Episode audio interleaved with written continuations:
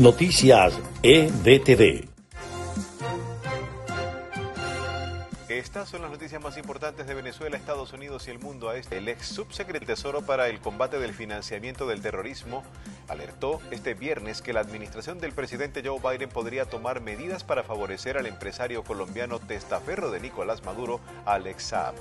Los ministros occidentales de finanzas del G20 condenaron este viernes la invasión rusa de Ucrania durante su reunión en Indonesia y responsabilizaron a Moscú del enorme impacto de la guerra en la economía mundial. La Cámara Baja de Estados Unidos de mayoría demócrata aprobó este viernes dos proyectos de ley que buscan restaurar la protección del derecho al aborto en el país derogada por el Tribunal Supremo el pasado 24 de junio. En México, recapturaron a Rafael Caro Quintero, alias el narco de Narcos, quien es el fundador del cártel de Guadalajara. Estas fueron las noticias más importantes de Venezuela, Estados Unidos y el mundo a esta hora.